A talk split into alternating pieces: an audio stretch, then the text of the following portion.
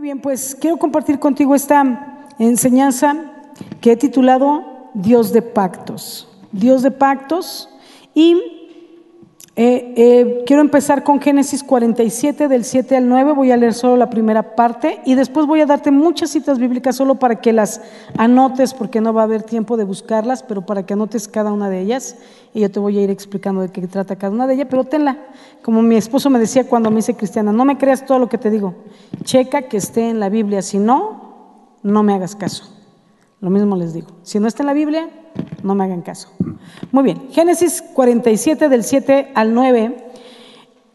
Pocos y malos han sido los días de los años de mi vida. Lo voy a repetir otra vez. Pocos y malos han sido los días de los años de mi vida. Esta es para mí toda una frase célebre de Jacob. Es la manera en que Jacob respondió a Faraón el día que fue presentado cuando, cuando José, el hijo de Jacob, presentó a Faraón con Jacob, se saludaron y Faraón le preguntó a Jacob qué edad tenía. Y él le dio su edad, le dijo 130 años y luego dijo esta frase, pocos y malos han sido los días de los años de mi vida. Y a mí me sorprendió ¿Por qué, Jacob, uno de los tres patriarcas, se expresa así de su propia vida, siendo él el portador de la promesa de Dios de traer al Salvador al mundo a través de su descendencia? Él era uno de los tres patriarcas, solo había tres, su abuelo, su padre y él, Abraham, Isaac y Jacob. Jamás Abraham se expresó de esa manera, Jacob tampoco. Eh, Isaac tampoco, perdón. ¿Por qué Jacob hablaba así de su propia vida cuando era un hombre elegido por Dios con tal bendición, con tal encomienda? Entonces esto me llamó tanto la atención que decía, pues, ¿qué fue de su vida que se exprese así o cómo vivió? Entonces yo quisiera que pudiéramos hoy hacer una, una reseña de la vida de Jacob para entender por qué se expresó así casi al final de su vida, porque aunque tenía 130, todavía vivió eh, como 17 años más. Pero ¿por qué se expresa así de sí mismo y de la vida que le ha tocado vivir? Y que mientras lo vamos viendo, quizá tú también te puedas em, ir viendo a través de esto que vamos a estar leyendo, ¿verdad? Puedas identificar algunas situaciones de tu familia, ¿verdad? O de tu propia vida con los casos que Jacob enfrentó en su vida y en su familia. Así es que vamos a hacer una reseña a ver qué tan mal le fue en su vida. A lo mejor cuando terminemos de verlo vas a decir, y yo que me levanté quejándome, ¿no? O después de que escuches su vida vas a decir, ah, caray, sí hay Dios en mi vida, ¿no? Muy bien, pero vamos a ver de qué se trata esta historia de Jacob. Vamos a hacer esa reseña. Yo pude detectar 24 problemas, ¿verdad? Situaciones, circunstancias difíciles que Jacob tuvo que enfrentar. Quizá ya más si se me pasó alguno, pero pues te voy a mencionar 24, así es que tómate un cafecito en esta hora para que va a ser muy rápido. Por eso les decía que les voy a dar las citas, pero no vamos a abrir la, la palabra en este momento para ir avanzando. Pero mira, empezando por el punto número uno, que yo puedo ver problema que él empezó, eh, que empezaron los problemas de Jacob desde Génesis en el capítulo 25, Génesis 25 del 22 al 23 es el primer problema que él empieza a tener. Jacob lucha desde el vientre de su madre con su gemelo Esaú. Esto era profético, ya que le habían dicho a su madre que de su vientre saldrían dos naciones que estarían divididas y que uno de los hijos sería más fuerte y el otro más débil, y que el mayor serviría al menor. El menor era Jacob. Así es que desde el vientre ya tenía problemas y venía peleando con su hermano dentro del vientre. Entonces yo me imagino que se ponían bien duros ahí los agarrones de cordones umbilicales, ¿no? Imagínate, suéltame cordón, no, hasta que no me sueltes la oreja, ¿no? ¿Cuál oreja si apenas si te está saliendo? Saca tu dedo de mi ojo de la cuenca donde un día voy a tener el ojo. Y así estaban los agarrones allá adentro. Entonces, em, desde el vientre ya tenía esta situación. No sé tu situación, ¿verdad? A lo mejor tú dices, no, hombre, yo fui este eh, prematuro, ¿no? Al nacer en el vientre, o mi mamá pasó aflicciones cuando estaba embarazado de mí. Tú dices, no, yo sufrí desde el vientre de mi madre, ¿no? Bueno, pues allá te vas pareciendo a Jacob, ¿verdad? Vamos a seguir avanzando. Pero entonces, eh, la vida no le sería fácil a Jacob desde ese inicio, pero su carácter complicaría mucho más las cosas. El carácter de Jacob no le iba a ayudar porque él era un chico mentiroso, tramposo, em, ventajoso, siempre quería tener ventaja de todos y eso le complicó más las situaciones de su vida, porque no quiso cambiar a temprana edad, no quiso trabajar con su carácter, porque no es como, pues así nací, ¿no? O así es mi carácter, así era su carácter, pero era algo que podía haber trabajado, pero no quiso trabajar. Y eso le complicó más la existencia. Entonces, punto número dos, donde yo veo complicaciones en la vida de Jacob, fue en Génesis 25, 28. Dice que sufría el rechazo de su padre. ¿Por qué? Porque dice la escritura en esta cita que Jacob, eh, Isaac amaba más a Esaú, el hermano mayor.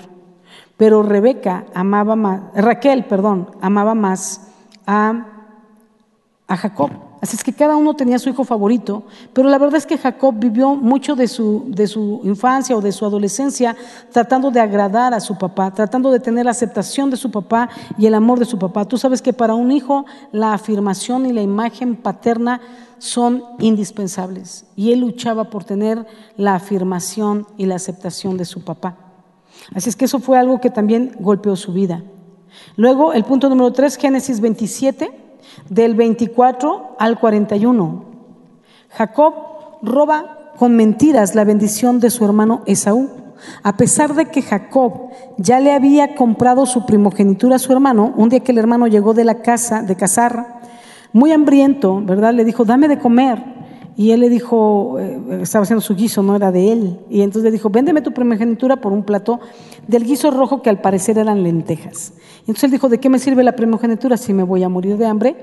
Y hicieron un pacto con juramento y él le transmitió la primogenitura, que es el derecho del primer hijo que hereda la mayor parte de la herencia, la recibe. Y se, la, y se la cedió a su hermano por ese plato de lentejas, cuando al hermano nada le costaba haberle dado simplemente las lentejas, ¿verdad? Muy bien, pero así tomó su primogenitura y luego aquí estamos hablando en Génesis 27, 24 y 41 que le roba la bendición que Isaac tenía para su hijo Esaú, ¿verdad? Y se la robó con engaño, aprovechándose que Isaac no podía ver, se disfrazó, ya le das tú los detalles, de muchas maneras y poniéndose la ropa de su hermano para que aprovechando que él no podía verlo, creyera que era Esaú y entonces el padre engañado por Jacob bendijo a Jacob pensando que era Esaú, pero le soltó lo mejor de lo mejor de la bendición. Entonces, por este engaño ocasionó que su padre se estremeciera, ocasionó dolor en el corazón de su padre y provocó de tal manera la ira de su hermano que su hermano Esaú juró que el día que su padre muriera y habiendo pasado el duelo del padre, el luto del padre, mataría a su propio hermano. Imagínate el nivel de problemas que Jacob tenía y él era soltero, era un muchacho, todavía estaba joven. Y ya lo querían matar, su propio hermano. Era difícil convivir con Jacob. Él era Jacob, el que tuvo pocos años y malos en su vida. Eh, el punto número cuatro que veo está en Génesis 27, 43 eh, al 45. Jacob tiene que salir huyendo de la casa de sus padres y de su tierra e irse a refugiar con su tío Labán que vivía en Arán. La idea era que se fuera solo unos días a la casa del hermano de su madre, que se llamaba Labán, unos días solamente, le dice su madre, en tanto se le pasa el enojo a tu hermano y se le quita de la cabeza esta idea de quererte matar. Después, yo mandaré por ti, le dijo su mamá. Wow. Lo que no sabían y jamás imaginaron es que esos pocos días en casa de Labán se convertirían en 21 años. 21 años fuera de su hogar. Y el punto número 5, Génesis 29, 13, Jacob conoce a su tío Labán, que era peor de mentiroso y tramposo que él. Llegó con el tío y se encontró con que el tío era de lo peor. O sea que, ya podemos ver de qué lado había heredado Jacob esto de ser tan tramposo y, mentiroso, lo sacó del lado de la familia de la mamá. ¿No? Porque algo así cuando dicen las mamás, eres igual que tu padre, ¿no?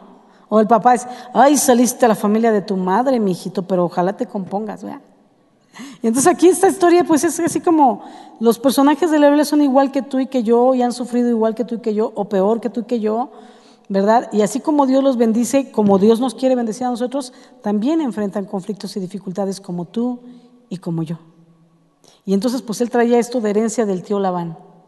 Y entonces de ahí sale un refrán cristiano, ¿no? Que, que luego dicen como refrán o dicho, siempre hay un Labán para un Jacob. O sea, traducido la versión 2021 Sandra Portilla, a tranza, tranza y medio. O sea, lo que tú haces gandallamente, otro va a venir a hacértelo peor. Siempre va a haber alguien peor que tú y ahí vas a pagar. Siempre habrá un Labán para un Jacob. Se, refiere a esta historia. De ahí lo sacaron. Ajá. Muy bien. Entonces, eh, esa era la situación. Conoce al tío Labán. Pero déjame decirte que yendo de camino a vivir con su tío Labán en Padán Aram, porque Aram era Padán Aram era la región, antes de llegar a Padán Aram, cuando iba de camino apenas Jacob, se detuvo en el camino e hizo un pacto con Dios en un lugar al cual llamó Betel. Y ahí hizo un pacto con Dios y el pacto era el siguiente, Señor, si tú me acompañas, vienes conmigo y me cuidas y me, dan, me das pan para que coma, vestido que ponerme y me devuelves con paz a mi casa, estos cinco puntos, entonces tú serás mi Dios. Yo te voy a adorar solo a ti y te, te voy a dar siempre el diezmo de todo lo que yo reciba. Y él fue fiel en cumplir su promesa, pero Dios fue más fiel. Amén. Entonces, él hizo este pacto, tómalo en cuenta porque lo vamos a ver más adelante, y está en Génesis 28, del versículo 10 al versículo 22. Del versículo 10 al 22 del capítulo 28, para que lo tengas presente, subrayes en tu Biblia, ¿verdad? Y otro que después más adelantito te voy a dar. El punto número 6 que veo está en Génesis 29, 18. Jacob conoce a Raquel. Raquel era la hija de su tío Labán y se enamora de ella. En aquel entonces los primos se daban en casamiento, se podían casar, ahora no, pero en ese entonces se podía. ¿no? no me preguntes por qué, porque ese es otro tema y otra predicación y mi tiempo corre. Pero muy bien, Jacob conoce a Raquel, hija de Labán, y se enamora de ella. Así es que entonces habló con Labán y sirvió por Raquel siete años de trabajo a Labán para poderse casar con Raquel. Trabajó siete años, llegó el tiempo de terminar esos siete años, dijo, dame a mi esposa, dame a Raquel por mujer. Celebraron las bodas, se casaron, pero en la noche de bodas, todo era oscuro, o sea, no piénsate que imagínate, en aquellos tiempos pues no había ni el foco, ¿no? Entonces en la noche, Labán le hace una trampa a Jacob. Y en lugar de entregarle a Raquel, le mete a Lea, la hija mayor de él, se la mete como su esposa a Jacob. Y Jacob está con ella en la noche para cerrar el matrimonio y a la mañana se da cuenta que no era Raquel, sino su hermana Lea con quien había dormido. Y va a reclamarle y le dice, bueno, es que no es costumbre aquí en mi, en mi, en mi tierra que se case la menor primero que la mayor. Así es que ahora termina de cumplir la semana de, bodas con la mayor y y luego te voy a dar la mano de Raquel y después me vas a trabajar otros siete años por Raquel, porque ya te di a Lea. Y así lo enganchó para tener otros siete años trabajando. Así trabajó 14 años por las dos esposas, pero una fue metida a la fuerza. Ajá. Punto número 7, eh, es ese Génesis 29, 27, vuelve a servir otros siete años, ahora sí, ahora sí, por Raquel. Punto número 8, Génesis 30, 16. Jacob amaba a Raquel más que a Lea, su hermana, pero a Raquel no le importaba el amor que él le tenía. Ella estaba en una continua batalla con su hermana por tener hijos. Al principio ella era estéril, le dio a su concubina, a su esposo, para poder tener hijos a través de la esclava. Después Dios tuvo misericordia de ella, le, pidió, le permitió tener hijos, pero ella seguía peleando con su hermana por tener más hijos. Cuando Dios le dio su primer hijo después de su esterilidad, apenas lo tuvo en los brazos, en lugar de decir gracias, Dios dijo, añádame Dios otro hijo. Seguía la batalla. Jacob amaba a Raquel, pero Raquel se amaba a sí misma y peleaba y competía con su hermana. Entonces, en una ocasión, Raquel se le antojaron las mandrágoras que su hermana tenía, que un hijo de ella le había traído del campo. Dijo, dame tus mandrágoras. Y él dijo, no, son mías, me las trajo mi hijo. No te basta haberme quitado al marido, ahora me quieres quitar las mandrágoras. dijo, bueno, vamos a hacer algo. Te presto a Jacob para que duermas con él una noche a cambio de las mandrágoras. Así es que ese día Raquel rentó a su marido con su hermana. Y yo creo que esto ha de haber causado mucho dolor en el corazón de su esposo. Nuevamente rechazo de su esposa, esa falta de amor, de honra, de respeto. con qué facilidad se deshacía. No competía por el amor de su esposo, sino por un amor propio contra su hermana. Luego, em, en el punto número 9, Génesis 30, 25, Jacob trabajó para Labán otros siete años más por un sueldo, porque antes el sueldo fue, no era sueldo, era una hija y luego era, o sea, nada más le daba techo, comida y estás pagando una hija, techo, comida y estás pagando otra hija, otros siete años. Y los otros siete años, que hacen los 21 años que él estuvo allá en Aram, fueron siete años para él tener un sueldo, trabajó por un sueldo. El punto número 10 es que su suegro lo engañaba constantemente y le cambió el salario en 10 ocasiones para sacar ventaja de Jacob. Diez ocasiones de IVA, o sea que ahí ya fueron como diez puntos, ¿me explico? Diez puntos más porque le cambiaba el sueldo y le cambiaba la manera y los pagos y cómo se iban a hacer. Y así se lo cambió para tratar de sacarle ventaja a Jacob porque se daba cuenta que Dios estaba con Jacob y Dios lo bendecía. Entonces no quería soltarlo para así tener la bendición de Dios sobre él también y sacarle aún las bendiciones propias de Jacob y quedárselas él. Entonces Génesis 30, el punto número 11 está en Génesis 31.1 punto número 11, Génesis 31.1, los cuñados de Jacob murmuraban de él, diciendo que las riquezas que ahora Jacob tenía no le pertenecían, que se las había robado al padre de ellos, difamándolo aun cuando Jacob había trabajado arduamente por ese sueldo. Y también contaba con la bendición de Dios para obtenerlo. Luego, en el punto número 12, está en Génesis 31.2, su suegro ya no lo miraba con buenos ojos porque Dios bendecía y prosperaba a Jacob y veía como Jacob se enriquecía y Labán era rico, pero él sentía que toda la riqueza que ahora Jacob tenía también le pertenecía. Así es que también su suegro lo menospreciaba, ya no lo miraba con buenos ojos. Punto número 13, Génesis 31, versículo 17. Jacob huye de su suegro Labán y Labán junta a todos sus familiares cuando se entera y a todos los que trabajaban con él, a todos sus criados, sus siervos, para ir detrás de Jacob, detrás de sus hijas y detrás de sus nietos, con toda la intención de hacerle daño. Pero dice la palabra que Dios se le apareció en el camino y le dijo, guárdate de hablar eh, desmesuradamente a Jacob, de hablarle mal a Jacob o de maltratarlo. Y entonces, traducción 2021, Labán le bajó tres rayitas cuando lo alcanzó. nada más le reprochó porque se iba así sin despedirse, y ahí se reprocharon algunas cositas que traían en el corazón cada uno. Y luego dice que Labán eh, abrazó a sus hijas, las besó, a sus nietos, los despidió y los dejó ir en paz, porque Dios había intervenido, porque él no iba en un son de paz. Imagínate tener que huir, o sea, no dices, ya me voy, estábamos aquí viviendo con mis ojos, pero ya nos vamos a mudar, no, o sea, tienes que huir porque si no, no te van a dejar ir. O te van a hacer otra trampa o te van a enganchar de otra manera. Imagínate el nivel de suegro que tenía Jacob, por si pensabas que tenías una mala suegra o un mal suegro. Ahora voltea donde está tu suegra y dile, perdóneme suegra.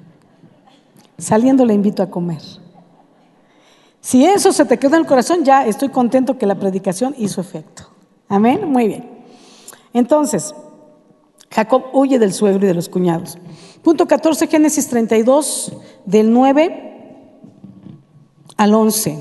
Dice que Jacob estaba lleno de temor y así lleno de temor pide a Dios en oración que lo guarde a él y a su familia para que su hermano Esaú no lo mate después de 21 años de no haberlo visto cuando él venía de regreso a su tierra. Bien, viene huyendo de, de su suegro, de Padamaram, y va de regreso a su tierra pero del otro lado tenía amenaza de muerte. Salió huyendo de un lugar y salió huyendo de otro 20 años después. Las cosas no han cambiado mucho.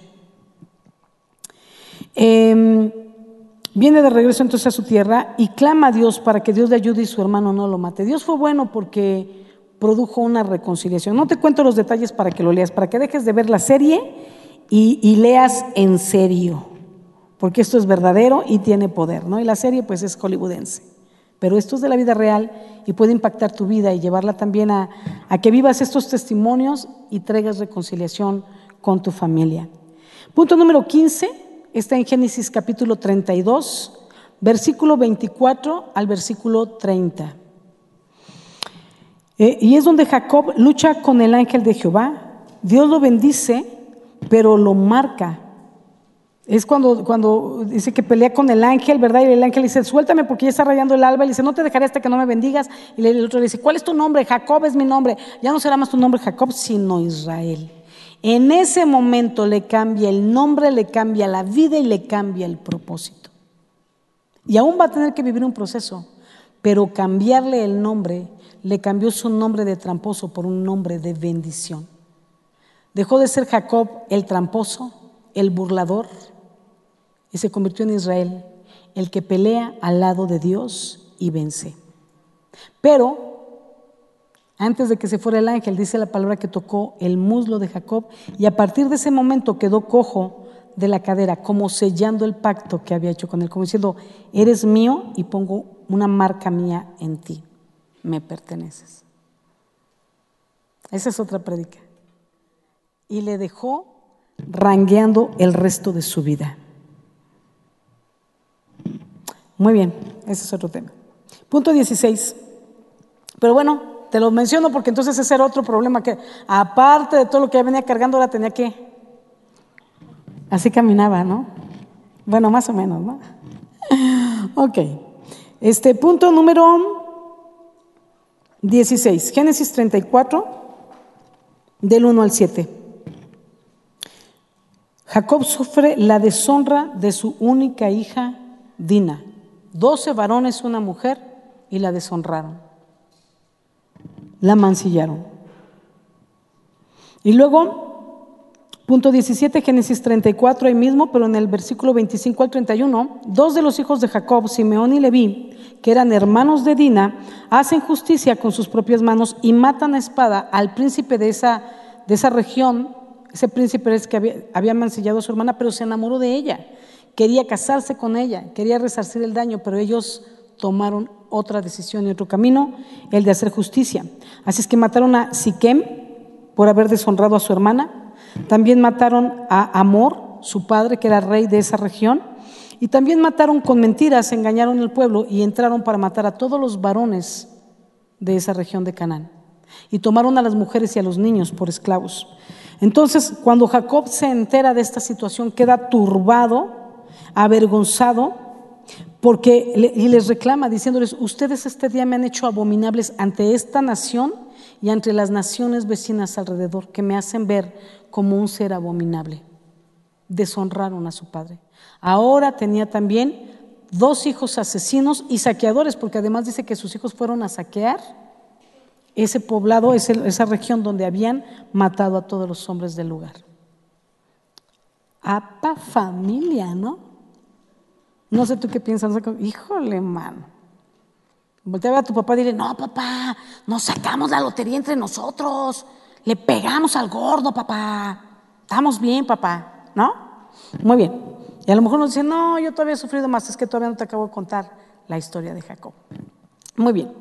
Entonces, eh, Aún así, en medio de estas situaciones que estaba viviendo, de cómo era Jacob, de todo lo que Jacob había hecho y de todo lo que ahora su familia estaba haciendo, la, manera de comportarse de sus esposas, la manera de actuar de sus hijos, los pecados, las situaciones, aún en medio de esta situación y de esta familia disfuncional, en el, en el, vemos cómo en, el, en Génesis 35, del 1 al 15, Dios suelta una bendición poderosa sobre la vida de Jacob.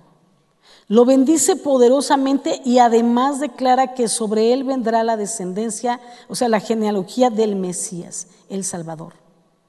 Es una bendición poderosa, bendice muchas cosas en él y mucha, mucha bendición de parte de Dios que nunca iba a faltar en, en él y en su descendencia, en su familia. ¿Por qué lo hago? ¿Por qué hago este hincapié? Porque a veces tú crees que porque la familia donde naciste, donde te tocó vivir, no te alcanzan las canicas para agradar a Dios. No te alcanzan las canicas para vivir una vida bonita, la familia perfecta. Pero quiero decirte que no existe familia perfecta ni aún en la Biblia. La familia de Jesús tampoco era perfecta. De hecho, Jesús es parte de la descendencia de Jacob, por ejemplo, ¿no? Su tatara, tatara, tatara, tatara, tatara, tatara, tatara, tatara, tatara, tatara, tatara, tatara, tatara, tatara, abuelo mentiroso, tramposo, alevoso. Y así como ese, muchos otros personajes que son parte de la genealogía de Jesucristo, Raab la ramera formó parte de esa genealogía. Ruth la moabita, que era del pueblo de Moab, que era un pueblo muy pecador. Y todos ellos son, parte de la, de la cadenita, de la cadenita del árbol genealógico de Jesucristo. No hay familias perfectas, pero hay familias que cuentan con la bendición de Dios para salir adelante, incluyendo la de Jesús. Amén. Muy bien. Entonces, eh, vamos a seguir avanzando. El punto número 18, Génesis 35, del 16 al 19. Raquel, la esposa a quien Jacob más amaba, muere dando a luz a su segundo hijo, Benjamín se queda sin el amor de su vida. Punto número 19, Génesis 35, 22. Rubén, el hijo primogénito de Jacob, durmió con la concubina de su padre, que se llamaba Bila, era la sierva de Raquel, la competencia de la mamá de Rubén, pero era la sierva, Bila, quien era madre de sus medios hermanos, Dan y Neftalí.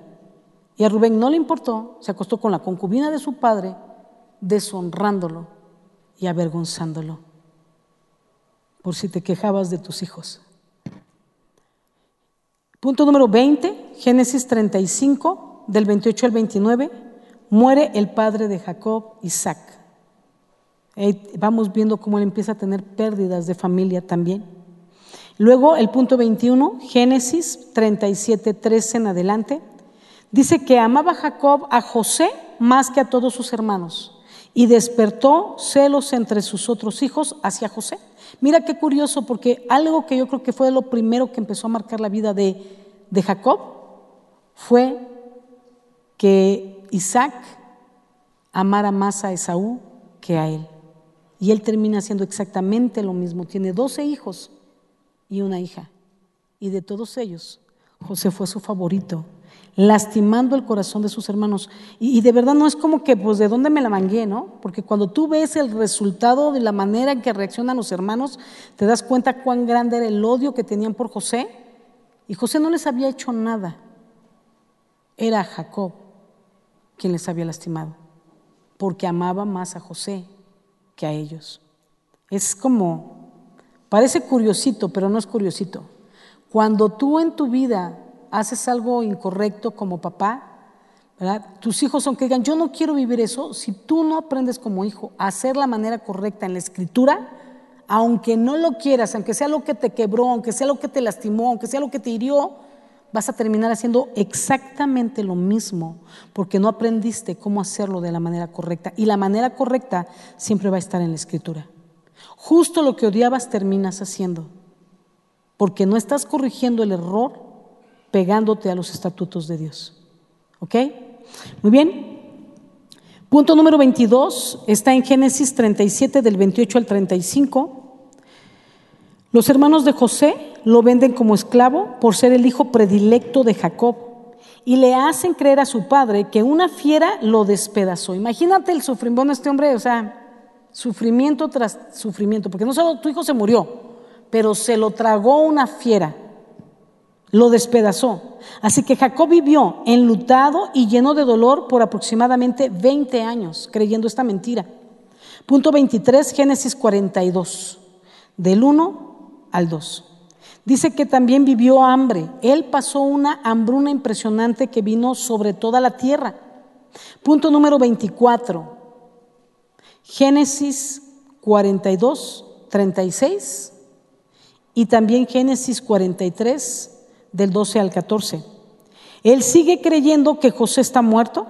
Ahora Simeón está encarcelado en Egipto porque fueron a pedir comida a Egipto.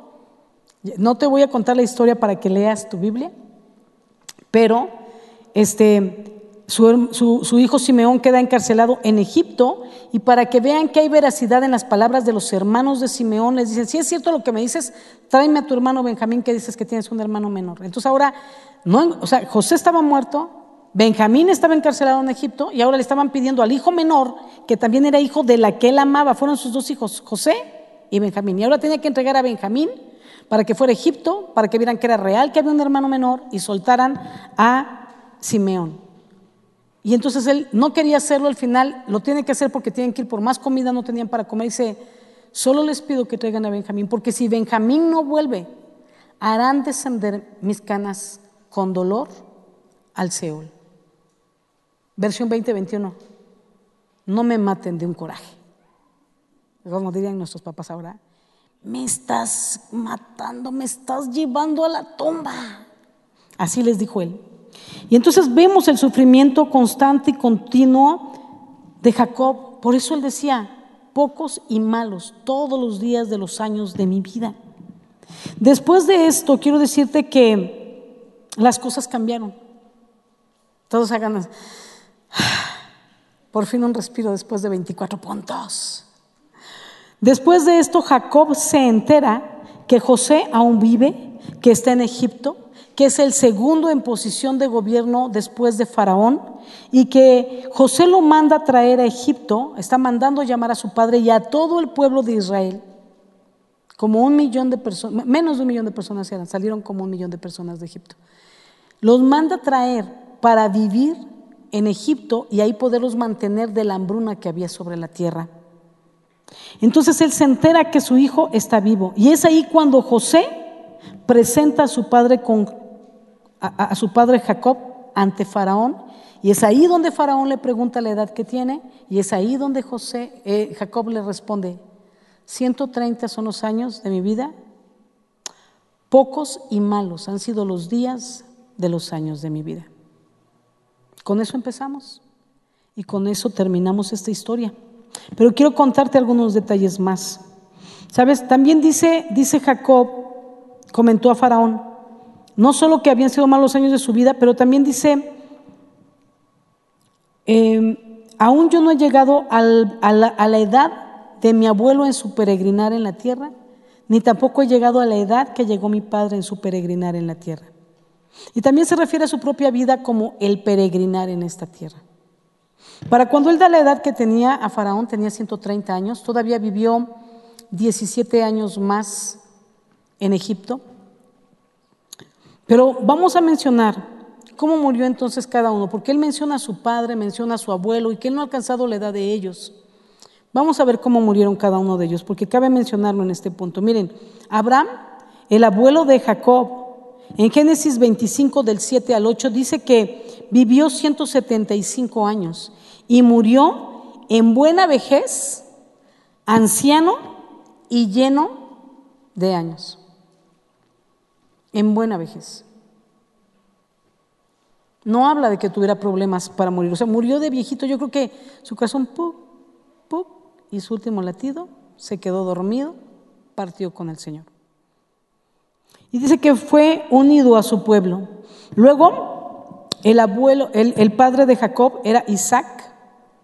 Y Génesis 35, versículo 28 al 29, dice que Isaac vivió 180 años y fue recogido a su pueblo y murió viejo y lleno de días. En cambio, Jacob, cuando habla de la muerte de Jacob, que estamos viendo hoy, dice que él vivió 147 años. Casi vivió 30 años menos que su abuelo. Vivió 33 años menos que su padre y no murió en buena vejez. Génesis 47, 28 es el que nos habla de cómo murió. Y luego Génesis 48, 1 todavía añade, cuando llegó su tiempo, el tiempo de Jacob, de morir, avisaron a José que su padre estaba enfermo. No murió en buena vejez, sino en una vejez enfermiza estaba enfermo. Y luego el versículo 10 dice, los ojos de Jacob, y ya en la Biblia lo mencionan como Israel, porque Dios le había cambiado el nombre por Israel, estaban tan agravados que no podía ver. Estaba ciego también. Pocos y malos los años de su vida. Ahora, no menciona una buena vejez, pero ¿sabes qué? Quiero hacer hincapié en el versículo 11 del capítulo 48. Jacob, Israel, le dice a José, no pensaba yo, se están despidiendo ya, y le dice, no pensaba yo ver tu rostro, y he aquí, Dios me ha hecho ver también tu descendencia. Wow. Dios nos da más de lo que nosotros podemos pedir. ¿Sabes? Esta es la historia de Jacob, una vida difícil realmente y mucho en parte por su mal carácter, por sus malas decisiones, por la manera de responder y reaccionar ante los problemas. Pocos y malos fueron sus días, dijo él mismo. Lo sorprendente y lo que a mí me jaló mucho para desarrollar este tema también es que, aun con tan mala vida, nunca se apartó de Dios y nunca abandonó a su familia. Nunca se apartó de Dios y nunca abandonó a su familia. Y es bien interesante. Una vida tan mala, tan pésima, muchos dicen, no, pues Dios dónde está, Dios no me ayuda. No, lo único que hacía era, tengo problemas y toda su vida los tuvo, pero cada vez que los tenía, y cuando tú lees la historia completa, que por tiempo no te la cuento, cada vez que él tenía problemas difíciles, clamaba a Dios. A ese Dios con el que había hecho pacto al principio, cuando salió de su tierra, por miedo a que su hermano lo matara. Y después de ahí, cada vez que él tenía problemas, siempre clamaba a Dios para resolver los problemas, para que Dios le ayudara en medio de los problemas. Pero no vemos a un hombre huir de los problemas, sino un hombre que sabe enfrentar los problemas, apechugar las consecuencias, quedarse ahí a hundirse con el barco, pero no se avienta a nadar solo. Y me impresionaba porque ahora veo a muchos hombres que cuando tienen problemas en su familia lo que hacen es buscarse otra esposa. Como si esa fuera la solución. ya no te aguanto, nos divorciamos. Aunque realmente ya tenía la otra veladora prendida, ¿no? Dicen, si la otra velita la tenía encendida. Y al buscarte otra mujer, lo único que haces es buscarte dobles problemas. Pero los hombres tienden a abandonar el barco ahora. Cuando tienen una vida mala y menos que lo que tuvo Jacob, salen huyendo del compromiso, salen huyendo de la familia, salen huyendo de los problemas, abandonan a los hijos, abandonan a los padres, mujeres que abandonan al marido, mujeres que abandonan al hijo, mujeres que abandonan al esposo, perdón, hijos que se salen a temprana edad de la casa sin haberse casado, sin tener una carrera, que están huyendo de sus padres porque no saben cómo enfrentar el problema. Y no digo enfrentarse contra sus padres, pero ¿cómo puedo enfrentar este problema? ¿Cómo podemos resolver esta situación en familia?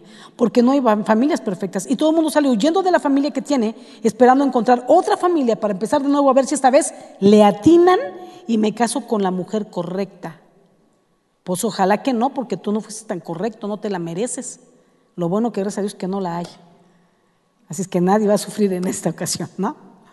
O los hijos salen huyendo esperando una familia perfecta, hacer una familia perfecta, las hijas se embarazan jovencitas o se casan jovencitas para zafarse de los problemas de sus padres y lo único que hacen es repetir el patrón y tienen los mismos o peores problemas con la persona con la que se juntaron, se escaparon, se fueron o se casaron. ¿Por qué tenemos que huir de los problemas? Pocos y malos fueron los días de Jacob, pero nunca abandonó a Dios y nunca abandonó a su familia. Eso me impresionó. Eso me rompió el esquema de quién era Jacob. Para mí Jacob siempre fue el mentiroso, aunque el, patriarca, ¿no? Y, claro, el, heredero de la promesa.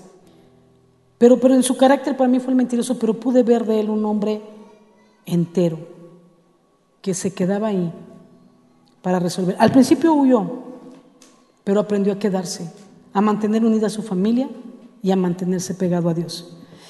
Podríamos decir que la vida de Jacob no fue buena, pero ¿sabes qué? Algo grande hizo la diferencia en su vida de todo lo malo que había hecho, de todo lo malo que le aconteció. ¿Y sabes qué fue? Una sola cosa que marcó la diferencia. Toda su vida fue mala excepto una cosa un día hizo un alto mientras iba huyendo e hizo un pacto con Dios. Hizo ese pacto con Dios donde, como te decía, le pidió, guárdame en el camino, dame pan, dame qué vestir y tráeme con paz de vuelta a casa. Y quédate conmigo siempre. Y entonces tú vas a ser mi Dios, yo te voy a obedecer, yo te voy a honrar y te voy a dar el diezmo de todo lo que reciba. Y sabes, eso fue lo que pidió, pero yo quiero decirte lo que Dios le dio. Dios le dio mucho más de lo que pidió. Dios lo guardó efectivamente, aunque, o sea, Dios no te va a quitar el Labán, pero te va a guardar del Labán. ¿Me explico? Porque a veces siempre que estamos esperando que Dios nos dé una vida perfecta y jamás lo prometió. Él dijo, en el mundo tendréis aflicción, pero confiad, yo he vencido al mundo. Él promete estar contigo en la aflicción, no quitarte las aflicciones. Entonces Dios lo guardó, le dio familia, le dio riqueza, le dio trabajo, lo trajo con paz de vuelta porque se reconcilió con su hermano y le, le transfirió la promesa de que él, de él saldría una gran nación y de su descendencia vendría el Mesías, el Salvador. Sobre Abraham y sobre Isaac Dios soltó la promesa, pero sobre Jacob y sobre sus hijos puso los cimientos, porque Jacob se convirtió en Israel, lo que es la nación, y sus doce hijos en las tribus de Israel que formarían la nación de Israel que conocemos el día de hoy. Y sabes, en la historia de Jacob encontramos muchos momentos donde Dios habla con él, hace pactos con él, Dios lo guarda, lo bendice, a pesar de su mala vida, a pesar de las malas decisiones, a pesar de su familia disfuncional. Dios se toma el tiempo de elegirlos a todos ellos como familia para cumplir un propósito y un llamado.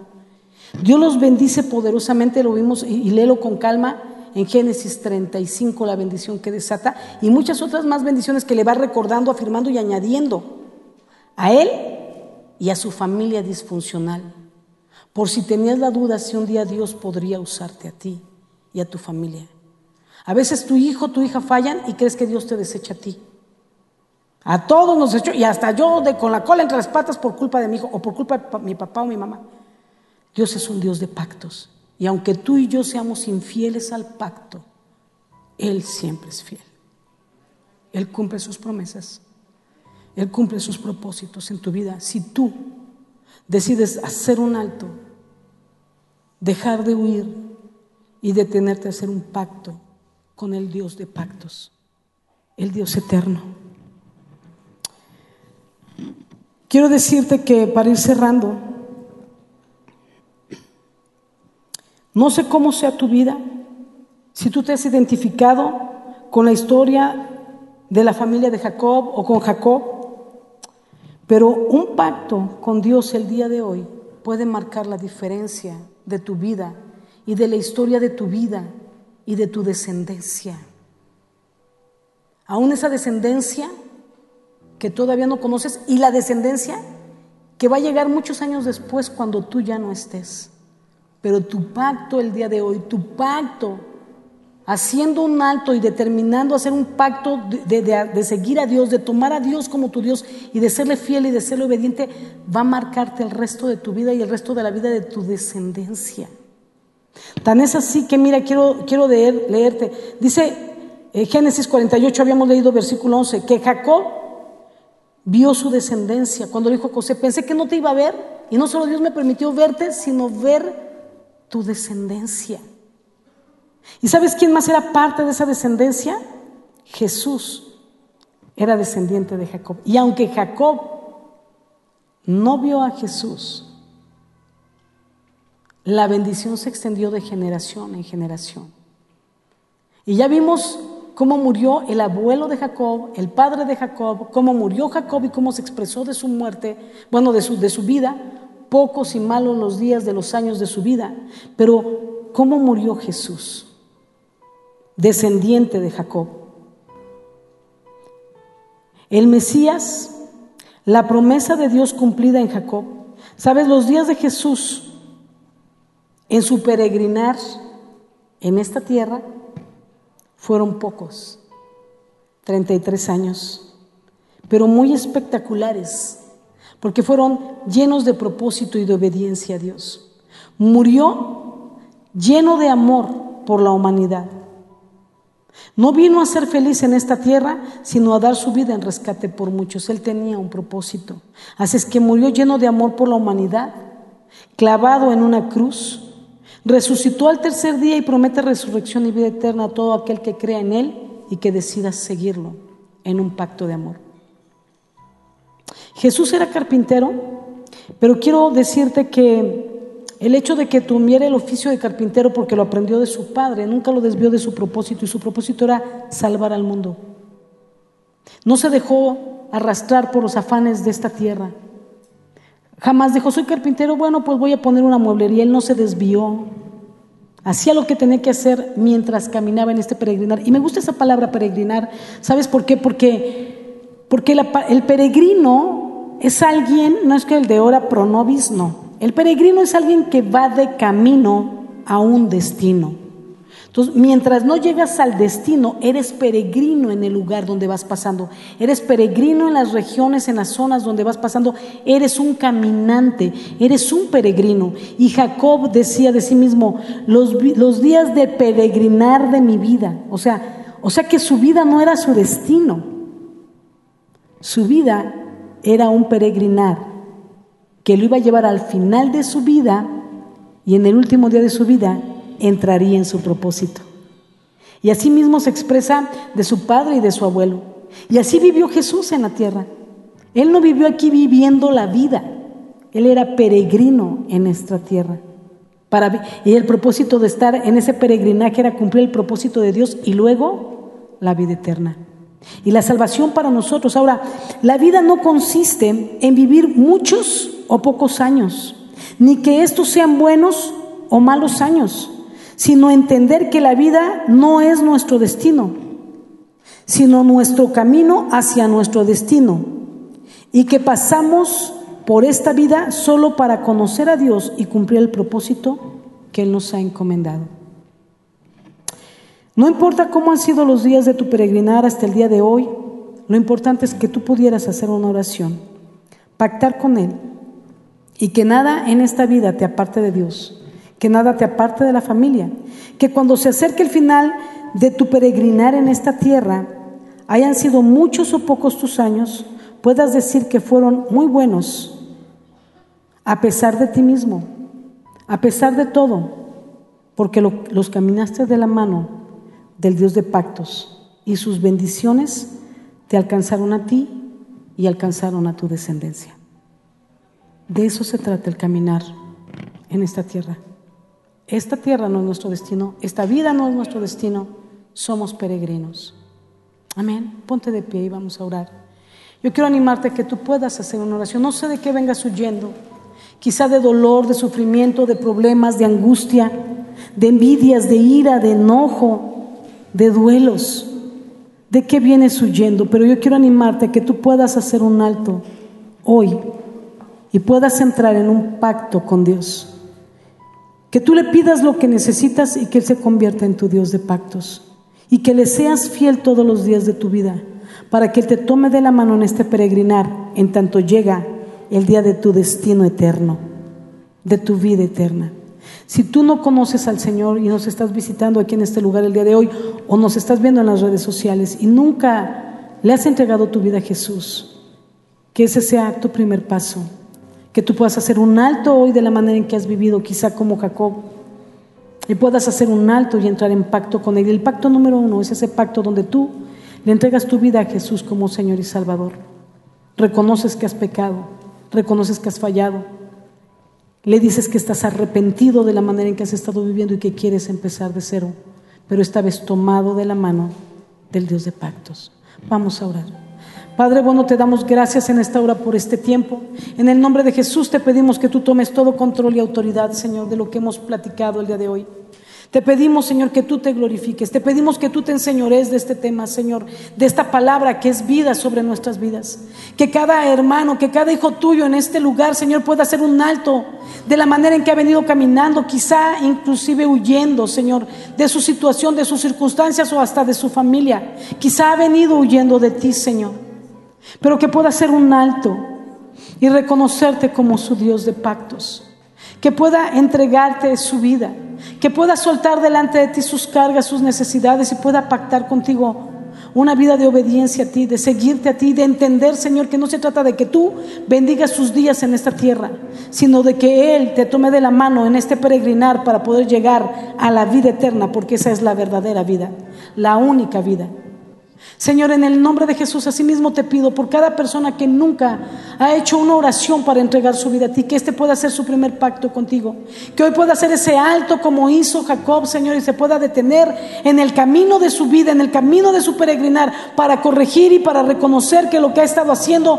no ha sido correcto, no te agrada a ti, le ha dañado, le ha perjudicado y a su vez ha perjudicado a otros, pero hoy tome la decisión de hacer un alto en su vida de rendir su vida a ti, de decir, ya no quiero vivir para mí, ya no quiero vivir a mis maneras, pero quiero vivir a tu manera, Señor. Hoy reconozco que te he fallado, reconozco que he pecado contra ti, Señor, y que aún me he golpeado a mí mismo a través de mis pecados. Pero hoy reconozco que no quiero ser igual, que quiero una vida diferente, que quiero vivir para ti, que quiero caminar contigo el resto de mi vida, sea buena o mala, corta o larga mi vida quiero vivirla para ti, tomado de la mano del Dios de pactos, porque sé que si lo logro hacer, entonces no importando cuál sea el tipo de circunstancias que vaya a vivir en lo que resta de mi vida, sé que podré librarlas porque siempre estaré tomada de tu mano, Dios de pactos. En el nombre de Jesús, amén y amén. Que el Señor les bendiga, iglesia.